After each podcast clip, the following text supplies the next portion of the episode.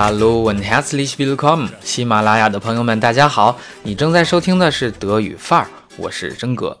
今天我们来谈谈醋。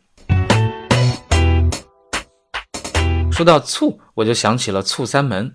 哎，我在德国工作期间呢，除了有德国同事，还有来自国内的专业技术人员，他们并没有时间，也没有能力去系统的学习德语。在出国之前，他们就买了一些德语速成的书带到德国。醋三门就是我在这种书里看到的，旁边写的是 zusammen。哇，其实有怎样的需求就有怎样的产品。比如在百度贴吧里边，你可以看到德语常用语加中文音译，谁知道呀？越多越好。还有一个啊，自称是高中刚刚毕业，大学打算去学德语了，但是呢，呃，德语发音听不太清楚。问大家有没有在德语词下边用中文谐音标注的书籍？好吧，有前途。回到正题，这个醋还真是给大家带来了不少的困扰，因为在醋的皮囊之下，的确有很多身份，比如介词啊、形容词啊、副词、可分动词的前缀以及连词。具体的，请大家参考文本区。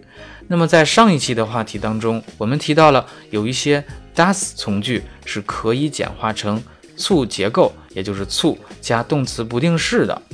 那么这样的句子，不论是去掉 das 从句，还是促的结构啊，语义是不完整的，都是半句话。比如 e hofft, dass er die Fahrprüfung besteht. Er hofft, die Fahrprüfung zu bestehen.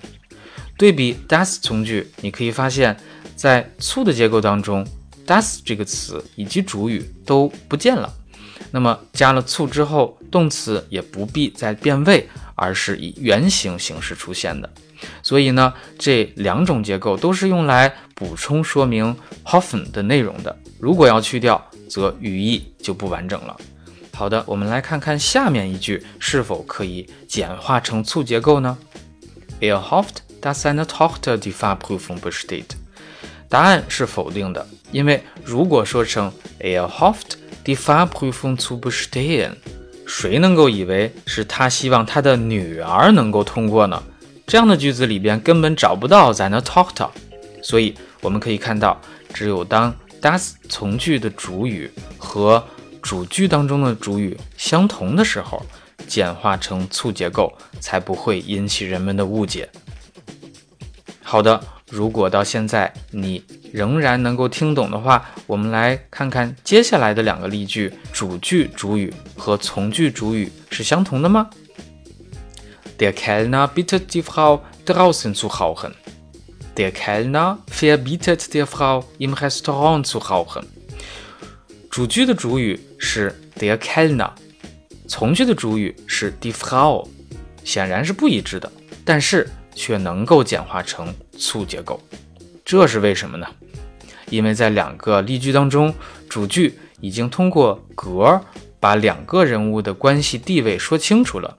Bitten 是及物动词，服务生请求女士，后面促结构的内容 d r a u s e n zu rauchen 自然是女士需要做的。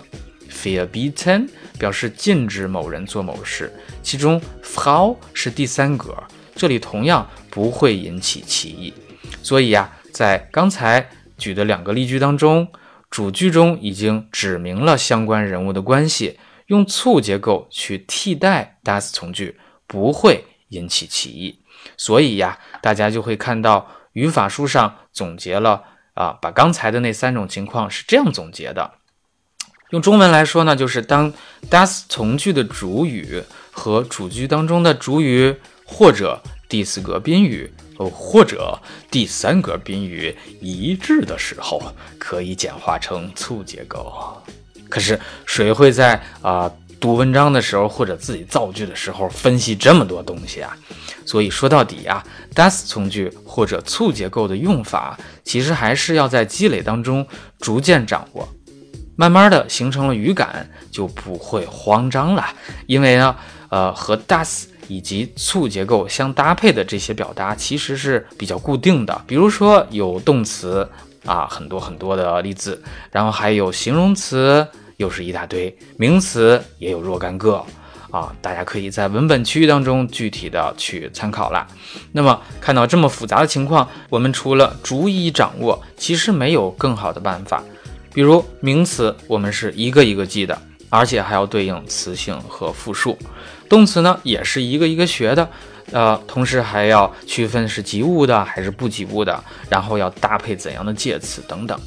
但是呢，这并不意味着学语言就和考前突击去背诵文科理论一样啊枯燥乏味。因为记单词、记搭配都是要结合例句啊，放在语境之下去掌握。比如每次阅读一篇德语文章的时候，除了大体理解了意思之外，还要从语法的角度对各个成分去分析一下，在实例当中巩固知识，反复验证，才是学语言的正确方式。最后提一下，那么促结构的使用呢，其实还要结合啊语态，也就是主动态还是被动态，以及时态啊是现在时还是过去时去分析。那么这里就不再赘述了，具体怎么使用，大家可以去参考文本区末尾的链接。最后感谢你的收听，如果喜欢我的推送，不要忘了点击订阅按钮，也记得转发给更多需要的人吧。Ich bedanke mich. Bis zum nächsten Mal. Tschüss.